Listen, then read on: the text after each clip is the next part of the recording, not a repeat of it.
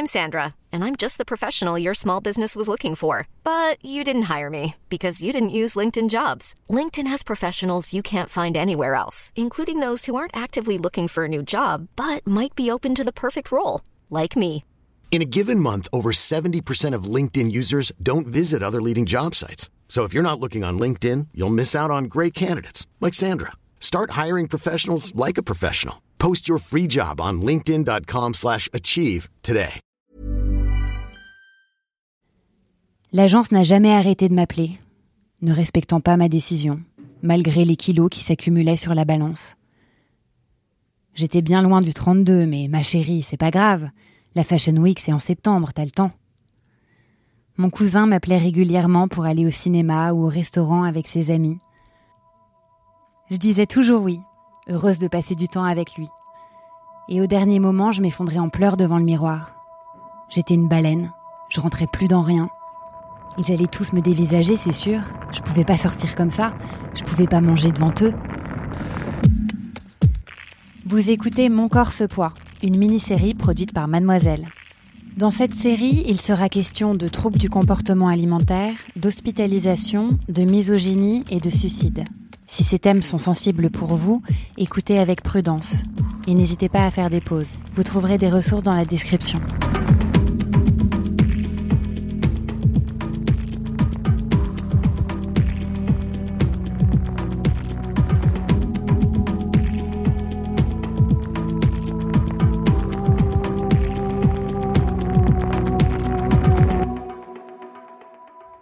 Épisode 4 Le poids de l'existence. Pendant trois mois, j'ai plus eu la force de sortir de mon lit, à part pour manger en cachette. Les emballages de Kinder et de barres de céréales s'accumulaient dans mes placards. J'ai pris 30 kilos de honte et de culpabilité. De tristesse aussi, sûrement. Et puis un jour, quand j'ai plus eu la force de pleurer, j'ai englouti tous les somnifères, anxiolytiques et autres médicaments que j'ai pu trouver dans la maison de mes parents. C'est mon petit frère de 12 ans qui est entré dans ma chambre et je me suis réveillée dans un hôpital psychiatrique. Euh, et j'ouvre, la porte. Maintenant, je me souviens, le flashback est revenu, mais j'ouvre la porte. Je te vois manger sur le lit.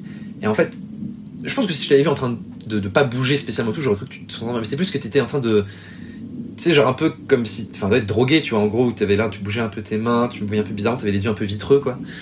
Je crois même avoir vu les médicaments et même pas me faire la réflexion sur le moment. Je crois que. Alors, je suis monté, je me souviens, je pars, je monte les escaliers, je vais voir maman. Je crois que c'était maman qui était là-haut. Du coup, maman s'est précipitée en bas et moi, je comprenais pas trop ce qui se passait, quoi. C'est pas parce qu'on veut se suicider qu'on veut mourir, c'est pas la même chose. La docteure Amandine Turc. On veut se suicider parce qu'on veut plus souffrir. C'est tout à fait différent. Euh, on a quand même énormément de pensées suicidaires chez les patientes anorexiques. Plus de la moitié, voire les trois quarts, euh, vont avoir des idées suicidaires à un moment donné. Et il faut absolument poser la question. Parce qu'elles peuvent donner l'impression euh, que comme elles sont hyperactives, qu'elles travaillent bien à l'école, qu'elles sont très occupées, qu'elles elles peuvent avoir donné cette impression que finalement elles sont qu'elles vont bien, même si le corps lui ne va pas bien, mais que dans la tête ça va bien. Et en fait, elles vont pas en parler. Si on pose pas la question, en général, elles n'en parlent pas. Donc nous, on a ce réflexe, nous, de poser ces questions-là. C'est hyper important. Les TCA, troubles du comportement alimentaire, se conjuguent au pluriel et peuvent avoir des conséquences dramatiques sur la santé mentale et physique. Si on parle souvent d'anorexie mentale, beaucoup de femmes sont également touchées par la boulimie et l'hyperphagie, entre autres. Il y a 5% des personnes qui ont une anorexie mentale qui en meurent. Donc c'est la maladie psychiatrique dont on meurt le plus. Ça aussi, les gens ne le savent pas. Dans deux tiers des cas, c'est euh, des morts qu'on dit euh, non naturelles, donc ce sont des suicides.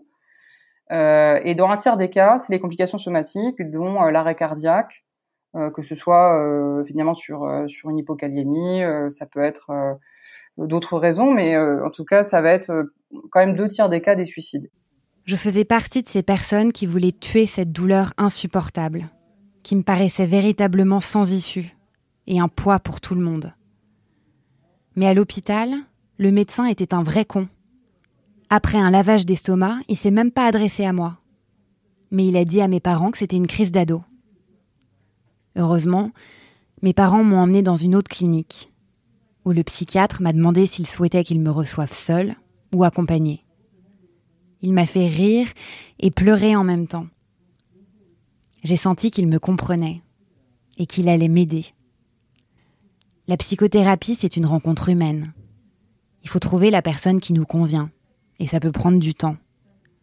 On n'a pas envie d'entendre ça quand on va pas bien, je sais. Tout prend déjà trop d'énergie.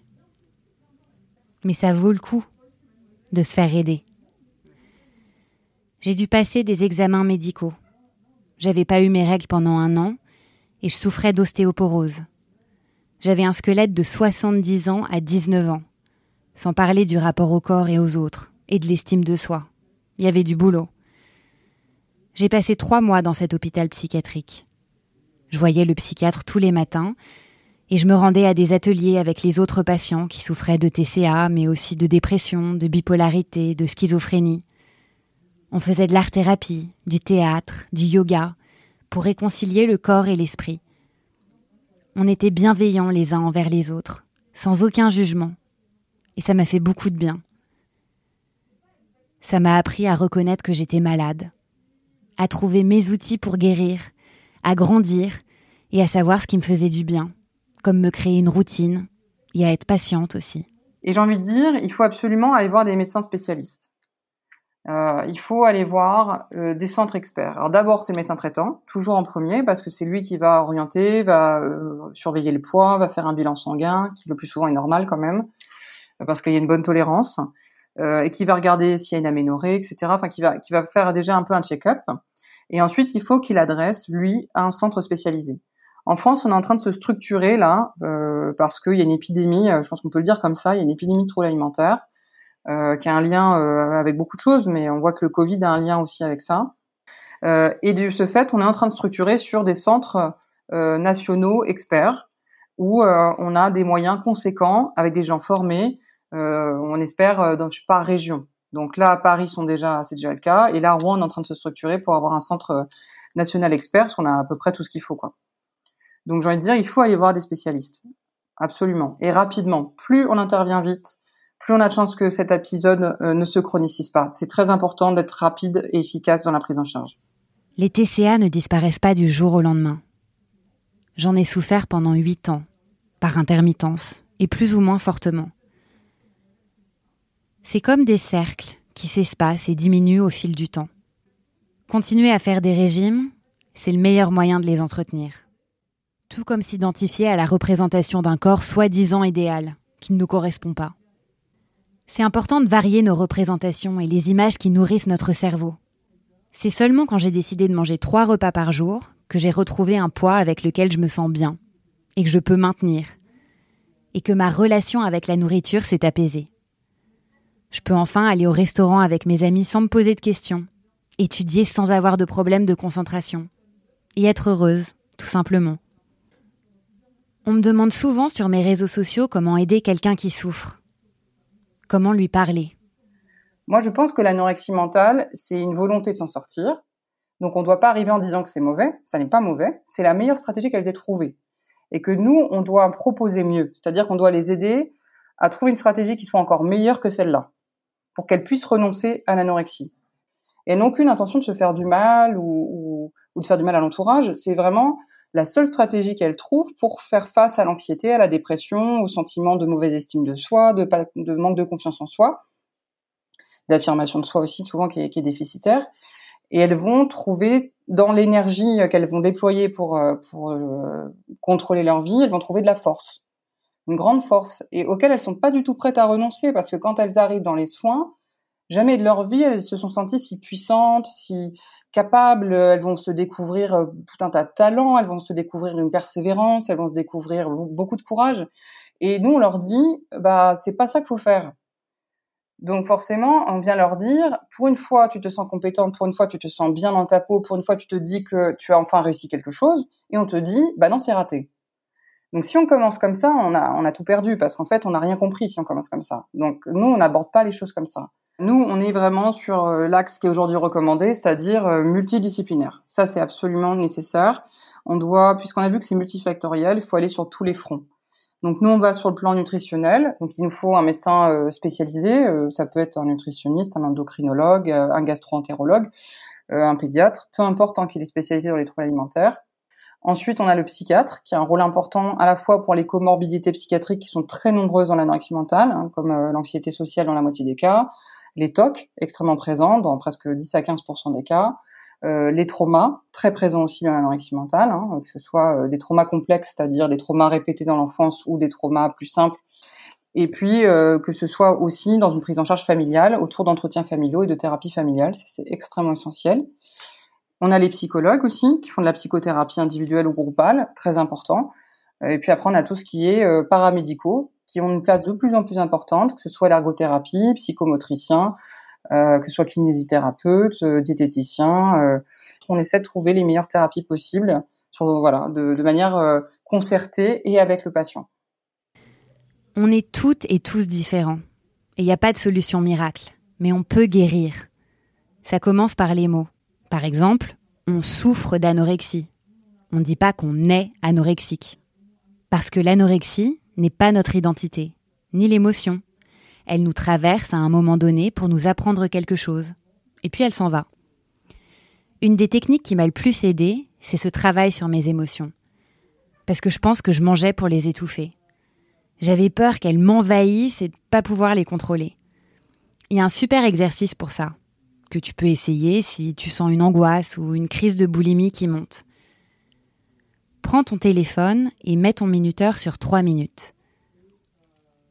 Ferme les yeux et visualise l'émotion dans ton corps. Est-ce qu'elle est dans ta gorge, ta poitrine, ton ventre? Laisse-la évoluer. Visualise-la bouger dans ton corps. Tu vas peut-être avoir les yeux qui piquent ou les oreilles qui bourdonnent. Accepte-la. Elle va s'en aller en trois minutes. Apprendre à s'écouter permet de se connaître, de suivre ses envies, de se faire confiance et de pas se comparer aussi. Chacun son rythme. On a toute une histoire différente. C'est pour ça qu'il faut trouver le médecin et la thérapie qui te convient à toi. Demander de l'aide est essentiel pour guérir. On va toutes voir une gynéco ou un dentiste, pourquoi pas une psy? C'est la même chose. Ta santé mentale est tout aussi importante que ta santé physique. Les troubles psychiques engendrent de grandes souffrances physiques et psychologiques, sociales aussi. C'est jamais un choix ni une faiblesse d'être malade. C'est jamais honteux de souffrir, même si on essaie de te faire croire le contraire. Alors si tu te reconnais un peu ou beaucoup dans ce que j'ai raconté dans cet épisode, parle-en, parce qu'il y a plein de solutions pour aller mieux. Vous êtes arrivé à la fin de Mon corps ce poids, une mini-série produite par Mademoiselle. Je suis Victoire d'Auxerre, autrice de ce podcast et du livre Jamais assez maigre aux éditions Les Arènes. Merci à l'équipe de Mademoiselle qui m'a accompagnée dans la création de ce podcast. Alix Martineau à la production, Mathis Grosot à la musique et à la réalisation, Mimi Hegel et Anthony Vincent à la supervision, Audrey Godefroy à l'identité visuelle, Coralie Monage à la communication, Marine Normand et Mélanie Wanga à la direction générale et direction de la rédaction. À bientôt!